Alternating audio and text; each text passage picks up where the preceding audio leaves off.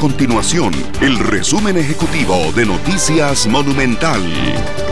Hola, mi nombre es Fernando Muñoz y estas son las informaciones más importantes del día en Noticias Monumental.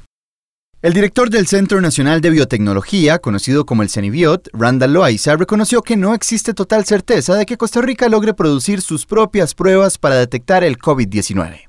Así lo indicó en el programa Matices de Radio Monumental, poniendo en duda el anuncio que realizó en conferencia de prensa el pasado jueves el presidente de la República, Carlos Alvarado.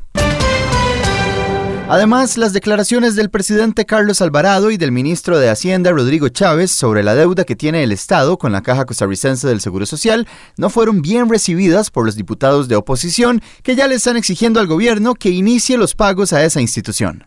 El mandatario dijo que actualmente no existe posibilidad de cancelarle 1.9 billones de colones que el Estado le adeuda a la caja. Por otro lado, el jerarca de Hacienda dijo que el monto era desproporcionado y que los recursos tienen que distribuirse entre todas las instituciones. Estas y otras informaciones las puede encontrar en nuestro sitio web www.monumental.co.cr. Nuestro compromiso es mantener a Costa Rica informada.